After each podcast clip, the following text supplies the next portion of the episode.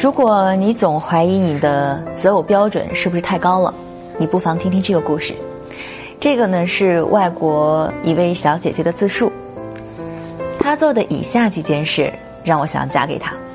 我之前开的车是二零零二年款的老现代，没暖气，没冷气，不能放音乐。他愿意把他的车给我开去上班，他上班就开我的车。我们去餐厅吃饭的时候，他问我菜单上最想要的两个选择是什么，没点的那份他就会点。所以如果我不喜欢我那份的话，他就会把他的那份换给我。我的未婚夫不喜欢喝酒，我不喜欢在外面玩，所以每次我出去跟朋友玩的时候，他都会送我去，接我回来，完全不会抱怨，也不会吃醋、嫉妒。如果说你在质疑自己的择偶标准是不是太高的话，你只是找对象找错了地方。我非常赞成这位小姐姐的以上自述。